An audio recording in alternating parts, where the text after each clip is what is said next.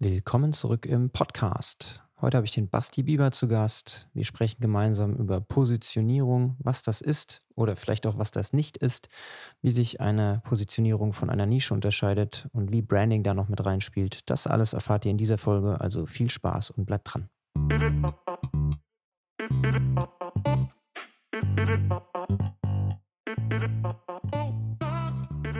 Willkommen zum Little Things Matter Podcast. Hier sprechen Unternehmer und Unternehmerinnen auf Augenhöhe. Von Leadership bis hin zu Social Media. Hier erhältst du spannende Einblicke und praktische Tipps von führenden Branchenexperten. Also bleib dran und viel Spaß bei dieser Folge.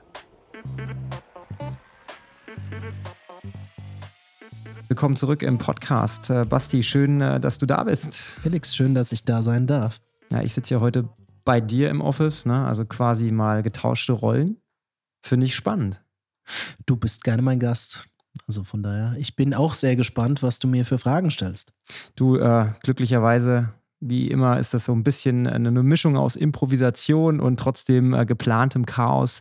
Und äh, ich dachte, wir greifen einfach eines deiner Lieblingsthemen auf: Positionierung. Aber bevor wir einsteigen ins Thema, ich glaube, die fünfte, sechste oder siebte Folge war ja schon mal mit dir und da hast du dich auch schon mal vorgestellt. Damals ging es ja um die Agentur selbst.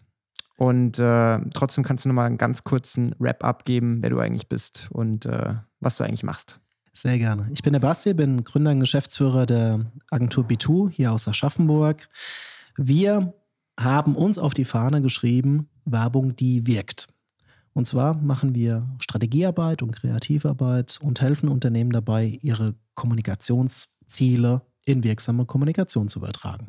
Das sind wir. Wir sind ein Team von um die 14 Mann hier in Aschaffenburg und äh, ja, allesamt irgendwie strategische Kreative oder kreative Strategen. Das sah auch mal ganz anders aus. Ne? Ich glaube, die Tatsache, dass ihr jetzt an dem Punkt seid, ne, an dem ihr euch befindet, hat ja auch was mit unserem Thema Positionierung zu tun, oder?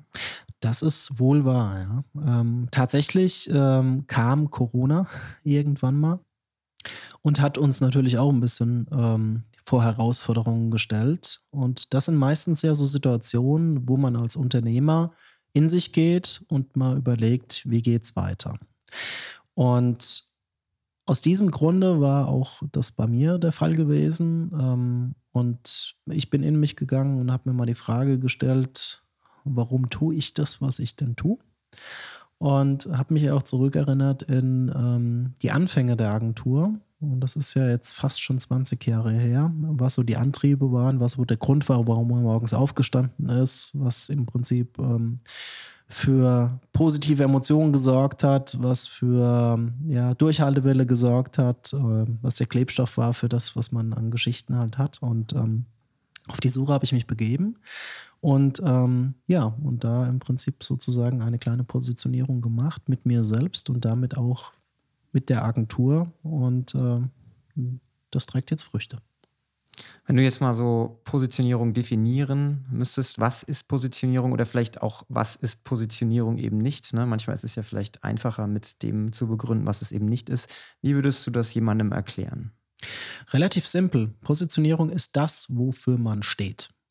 Und das, was man Menschen da draußen auch an Nutzen anbietet. Und Positionierung ist nicht das, was Menschen von einem wollen, sondern eben genau das Gegenteil.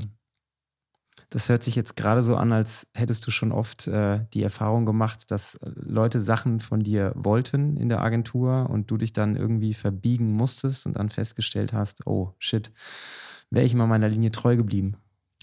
Das ist richtig, ja. Also du hast natürlich, und das ist, glaube ich, die größte Herausforderung von einer trennscharfen Positionierung sind die Opportunitäten. Also das sind die Chancen, die am Wegesrand stehen oder auch die Geschäfte, wo du denkst, die nimmst du halt mal mit. Ähm, oder auch Druck wie Budget oder ich sag mal finanzieller Druck, der irgendwo natürlich auch immer wieder im Agenturgeschäft eine, eine Rolle spielt, äh, wo du sagst, ey, ich muss ja im Prinzip am Ende auch Gehälter bezahlen. Das verleitet dich häufig dazu zu sagen, okay, ich nehme da jetzt Projekte mit, wo ich am Ende des Tages nicht äh, der beste Dienstleister bin oder auch Projekte, wo ich sage, die möchte ich eigentlich gar nicht haben im Haus, ähm, nur damit der Geldbeutel gefüllt ist oder nur damit man denkt, dass man weiter wachsen kann. das geht kann ich jetzt nach knapp 20 Jahren Erfahrung sagen, meistens nach hinten los. Dieses, äh, ja, ich nenne es jetzt vielleicht mal Rebranding, auch wenn es jetzt nicht, ne, es ist unter anderem auch ein Rebranding, aber eine Repositionierung. Ähm, sollte das jedes Unternehmen in jeder Phase machen oder kann das jedes Unternehmen in jeder Phase machen oder muss ein Unternehmen, was vielleicht gerade gegründet wird, was gucken muss, dass Aufträge rankommen, kann man sich da schon so spitz positionieren, dass man sagt, hey, ich mache nur das und das und alle anderen Aufträge lehne ich ab? Ähm, ich glaube, es kommt darauf an, auf die, auf die jeweilige Situation. Wir haben das aus der Sicht eines Gründers gemacht. Also das ist eine andere Situation, als wenn ich in einem nicht ähm, inhabergeführten Unternehmen unterwegs bin. Also da habe ich eine andere Herausforderung. Ähm, ich glaube, man sollte zumindest mal die Position, die man hat, immer wieder überprüfen.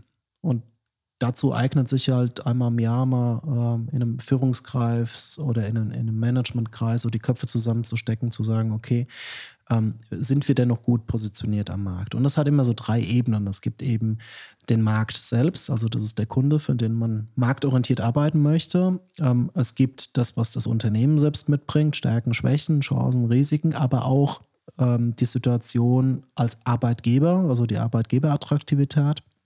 Und es gibt natürlich den Wettbewerb. Und wenn man sich diese drei Dimensionen immer mal wieder anschaut und diese beleuchtet und mal guckt, ähm, passt das? Ja, weil am Ende des Tages kann man das mit Kennzahlen belegen und sieht dann, passt es tatsächlich oder passt es nicht. Äh, hohe Fluktuation im Unternehmen spricht dafür, dass die Positionierung nicht ganz so cool ist oder ähm, verlorene Marktanteile genauso. Ähm, oder der Wettbewerb, der aggressiv da am, am, am, an der Preisschraube jetzt dreht. Also das, das sind alles so Indikatoren, wo man sagen muss, okay, wir müssen zumindest mal unsere Marktposition nochmal beleuchten. Positionierung und Nische, wie hängen diese zwei Begriffe miteinander zusammen? Gibt es da für dich einen Zusammenhang? Ja, ähm, gibt es in der Tat, aber nicht jede Nischenpositionierung ist die beste. Also auch da muss man sagen, ich, ich, kenne das häufig, dass man sagt, na gut, wenn wir nur auf die Nische gehen, können wir schneller wachsen und dann sind wir die Besten.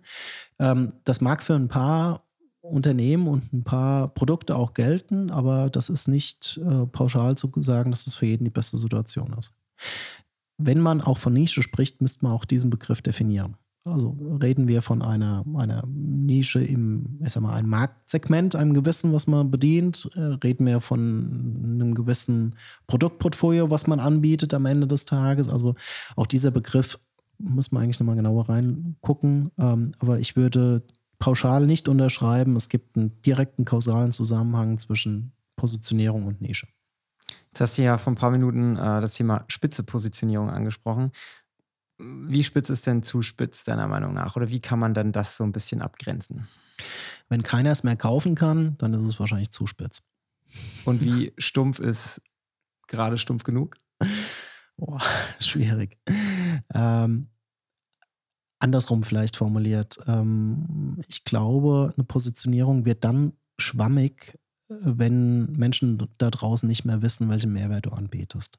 Und wenn du irgendwie das Gefühl hast, selbst eine eierlegende Wollmilchsau zu sein. Und wenn du das Gefühl hast, ich habe keine Haltung irgendwo, kein Rückgrat mehr, und dich verbiegen mussten den ganzen Tag. Also wenn du das aus der intrinsischen Sicht so siehst, dann weißt du ganz genau, du bist jetzt über die Schwelle gestoßen. Und wenn du von außen merkst, dass viele Kunden dich anfragen für Leistungen, die du eigentlich gar nicht mal so wirklich auf dem Schirm hast, ähm, dann merkst du auch, dass da stimmt was nicht. Also ich glaube, von der Seite aus sollte man es betrachten. Ansonsten, wenn du für irgendwas bekannt bist, für irgendwas stehst, weil du einen guten Ruf hast, weil du sagst, okay, also aus, aus, aus der Mission heraus Ne, werden wir schon gekauft. Also die, die Leute wollen mit uns zusammenarbeiten, weil sie an den, an den Sinn glauben. Also wie Marken wie Patagonia beispielsweise, die einen sehr, sehr hohen Sinn haben. Und am Ende des Tages aber doch Klamotte verkaufen, ne, die eine, eine gewisse Qualität hat. Ähm, dann merkst du auch, ähm, dass die Positionierung zündet. Wenn man jetzt mal irgendwie so ein Unternehmen wie mein Unternehmen betrachtet, jetzt nicht die Podcast-Schiene, das nenne ich jetzt mal außen vor, aber zum Beispiel das Fitnessstudio. Na, das ist ja ein sehr, sehr hart und kämpftes Feld. Ne? Fitnessstudios gibt es ja irgendwie an jeder Ecke und es gibt Discounter-Fitnessstudios und EMS und Functional Training und na, wie sie alle heißen. Na? Und äh, mittlerweile haben ja sogar Fitnessstudios wie McFit erkannt, okay, niedrigpreisig geht nur in einem gewissen Maße. Jetzt haben sie irgendwie vor zwei Wochen auch mal die Preise um 5 Euro erhöht. Ne? Das weiß nicht, ob du das mitbekommen hast. Äh, nee. Da gab es ja einen riesengroßen Shitstorm dann, weil die so gesagt haben, irgendwie zwei Wochen vor Ende des Monats, ja, wir erhöhen jetzt mal ab dem nächsten Monat die Preise um 5 Euro, was ja auch rein rechtlich überhaupt nicht äh, wirksam ist und überhaupt, aber egal. Ähm, jetzt muss ich überlegen, worauf ich eigentlich hinaus wollte. Aber Thema Positionierung. Ähm, ich bin jetzt in meinem Fitnessstudio relativ spitz positioniert, in Anführungszeichen. Ne? Ich habe ja ein Kleingruppentraining, höherpreisigen Segment. Wir haben ja auch vorhin über unser Mission Statement mal kurz gesprochen, ne? die geilste Stunde des Tages. Was ist das eigentlich? Mhm. Wenn man das jetzt mal so als Fallstudie dahernehmen würde, ähm, wie schafft man es, sich in einem sehr, sehr hart umkämpften Markt wie zum Beispiel den Fitnessmarkt zu positionieren, dass man sich trotzdem noch von der Masse abhebt? Also wie, wie würdest du, wenn ich jetzt dein Kunde wäre, wenn ich zu dir kommen würde und sagen würde, das ist mein Unternehmen, ich brauche mal Hilfe bei der Positionierung, ich glaube, ich werde nicht richtig wahrgenommen, wie würdest du da rangehen? Ich würde wahrscheinlich auch mit dir erstmal über die Marke sprechen, über deinen Antrieb sprechen wollen, über deinen Markenkern. Also zu sagen, okay, ist, ist das, was dich selbst ausmacht als Unternehmer, auch der gelebte Markenkern, der im Unternehmen drin ist, kann ich daraus vielleicht auch schon irgendwie eine starke Mission ableiten, ähm, wo es eine gewisse Zielgruppe da draußen gibt, die sagt, okay, der schließe ich mich an, da habe ich Bock drauf, ja, die ist authentisch, die nimmt mich mit. Ähm, ich würde mir dann im zweiten Step deine aktuelle Positionierung angucken und zu sagen, okay, welche Zielgruppe ist denn bei dir konkret? Also können wir die irgendwie mal schneiden, wenn wir Zielgruppe uns als sehr, sehr großen Kuchen vorstellen? Was ist denn unser Kuchenstück? Und reicht es uns auch am Ende des Tages oder hast du irgendwelche Wachstumsideen, dass du in München, Berlin, Hamburg da demnächst sein möchtest? Ähm, also das heißt, haben wir genug Masse in einer gewissen Zielgruppe ähm, und sind die bereit, den Preispunkt zu bezahlen. Ähm, da eignet sich auch mal in deine bestehende Zielgruppe reinzuhören, einfach mal mit denen mal zu sprechen, zu sagen, okay, was ist denn da gut? Wie, wie findet ihr das Preis-Leistungs-Verhältnis? Würdet ihr uns weiterempfehlen? Ähm, da geben wir den, den Hinweis immer, diese berühmte Kundenumfrage, der, der berühmte Net Promoter Score ist ein sehr, sehr schöner Indikator.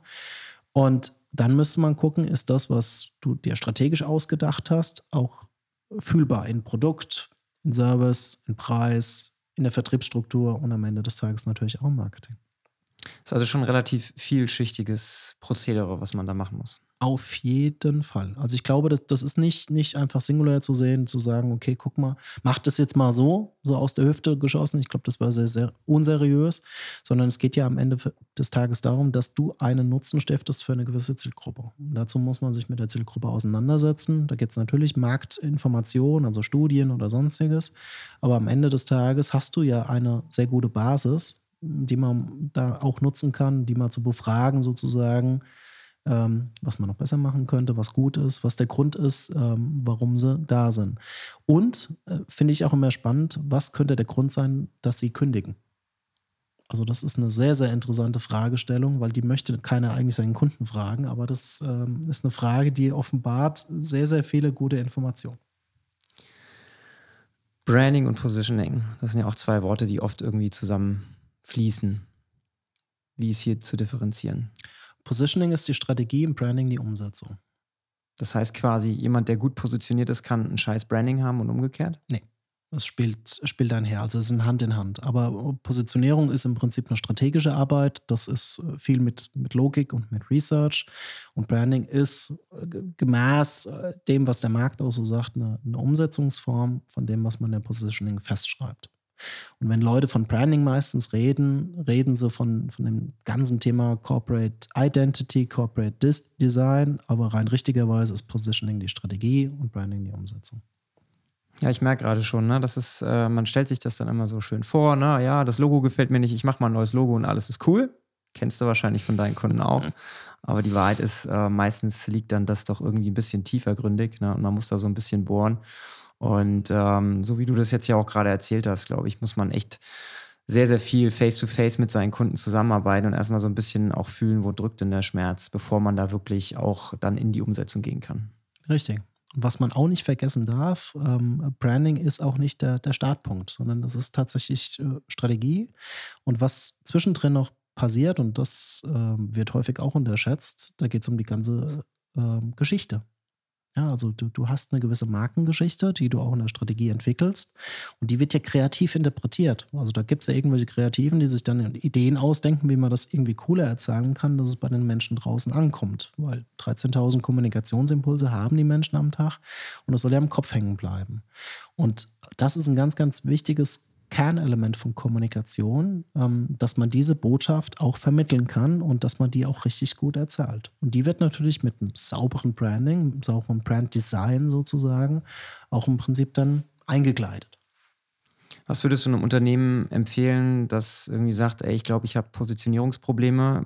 Ist der erste Schritt zu einer Agentur oder kann man sich selbst vielleicht schon mal Gedanken machen? Ich glaube, auch nicht jedes Unternehmen hat irgendwie die finanziellen Möglichkeiten, vielleicht sich eine Dienstleistung zu kaufen. Ich meine, die muss ja auch entsprechend gepreist sein, weil auch eine Kreativagentur muss ja irgendwie am Ende des Tages äh, Geld umsetzen. Also ist die Dienstleistung eine sehr, sehr gute, aber auch eine sehr kostspielige wahrscheinlich. Ich kenne mich da jetzt nicht ganz so gut aus, aber ich gehe stark davon aus, ähm, dass nicht jedes kleine mittelständische Unternehmen oder vor allem auch ein Einzelunternehmer, gerade jetzt auch zu Corona-Zeiten, die finanziellen Möglichkeiten hat, dann zu sagen, ich investiere jetzt mal 15.000, 15.000 Euro in das Thema Positionierung?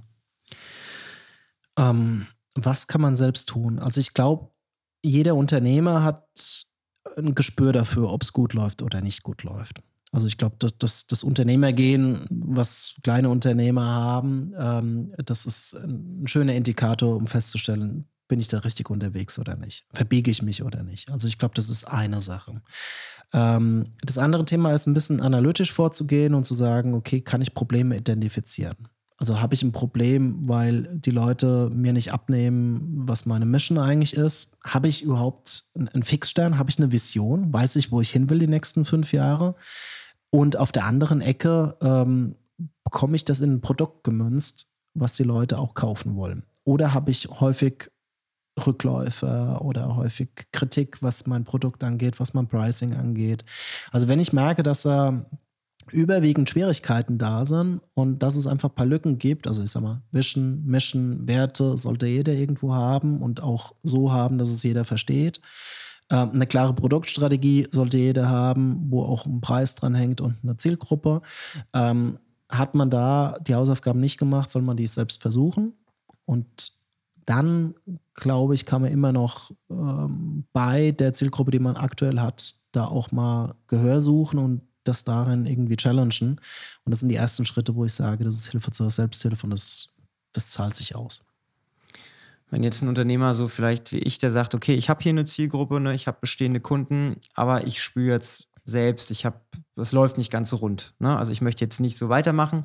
Auf der anderen Seite habe ich aber auch dann die Ängste äh, zu sagen, okay, ich möchte jetzt irgendwelche signifikanten Punkte ändern, weil vielleicht kündigen dann Leute, vielleicht habe ich dann weniger Umsätze. Wie würdest du da angehen? Also wie würdest du solchen Unternehmern raten, dann doch vielleicht ein Doing zu machen?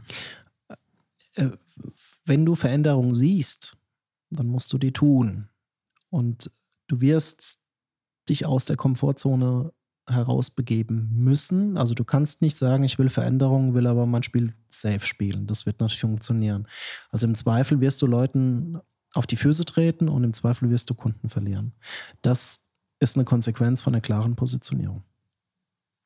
Und ich glaube, das ist unterm Strich auch nichts unbedingt Schlechtes, ne? weil wenn du Kunden verlierst, die nicht zu dir und zu deiner Ausrichtung passen, dann sind es vielleicht ja auch in dem Moment nicht die besten Kunden für dich, ne? sondern vielleicht sind es ja die Kunden, die dir 90 Prozent deiner Energie saugen. Und ähm, ich unterstelle mal, wenn man jetzt nicht komplett äh, sich um 180 Grad dreht und sagt, so wie McFit vielleicht, ne, wir erhöhen jetzt die Preise von 20 auf 120 Euro, das wäre wahrscheinlich ein strategisch sehr unsmarter Move gewesen.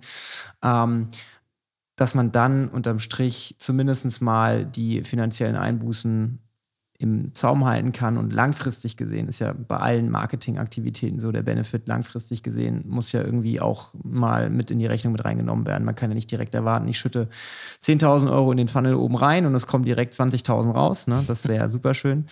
Ähm, ich glaube, wenn man da so ein bisschen geduldig ist und auch an sich glaubt und an das, was man macht, dass das gut ist, dass sich das langfristig gut entwickeln kann. Ich glaube, das waren die richtigen Worte. Wenn man an sich glaubt und der Meinung ist, dass das gut ist. Und das ist ja schon das Wichtigste, was man als Unternehmer braucht. Äh, also ein gewisses Selbstbewusstsein und ein Selbstvertrauen vor allem. Und ich glaube, du hast es ja schon bewiesen, dass es Menschen gibt, die dein, deine Produkte und deine Services kaufen und die gut finden. So, das ist ja schon mal ein ganz, ganz positiver Weg, der da irgendwo aufgezeichnet ist. Und du bist ja in der Phase, wo es um Optimierung geht. Und ich glaube, da ist es ähm, im Gegensatz zu ganz frischen Unternehmern ganz, ganz wichtig, dass man einfach hinhört, äh, was die aktuellen Kunden sagen. Ja, schön zusammengefasst. Also für jeden Unternehmer in jeglicher äh, Phase seines äh, Businesses ist es gut, wenn man sich mit dem Thema Positionierung auseinandersetzt, egal ob das am Anfang ist oder nach 10, 15, 20 Jahren Geschäft. Äh, ich meine, du sprichst jetzt aus eigener Erfahrung, ne? ihr habt die Agentur schon echt lange gehabt und habt euch dann nochmal hingesetzt und habt alles nochmal ein bisschen neu durchdacht. Und ich glaube, das ist auch manchmal ganz gut, äh, um so ein bisschen frischen Wind reinzubekommen, weil ich merke das bei mir, wenn ich lange Zeit die gleichen Sachen mache, irgendwann bin ich auch so ein bisschen betriebsblind in Anführungszeichen und mhm. irgendwann sinkt auch die Lust auf gewisse Sachen. Und wenn man dann sich hinsetzt und sagt, ich mache das jetzt neu, fühlt sich geil an, fühlt sich neu an und das gibt einem frische Energie. Richtig. Basti, es war sehr, sehr schön. Für mich auch, Felix, danke. Wir haben jetzt ein paar Minuten überzogen. Ne? Wir haben ja gesagt, wir haben nur bis 12.10 Uhr Zeit. Jetzt haben wir 12.16 Uhr. Ich hoffe, du kommst jetzt nicht in Teufels Küche wegen mir. Alles gut. Aber vielen lieben Dank, dass du da warst. Äh, ich freue mich auf unser gemeinsames spannendes B2-Projekt. Das können wir mal so ein bisschen anteasern. Ne? Das yeah. ist ja noch ein bisschen undercover. Genau. Aber falls ihr in Zukunft mehr von Basti hören wollt, dann äh, könnt ihr euch schon mal drauf freuen und macht euch gefasst, da kommt was. Sehr schön. Vielen Dank, Felix. Sehr, sehr gerne. Allen Zuhörern, bis zum nächsten Mal und ja, schönen Tag noch. Ciao. Ciao.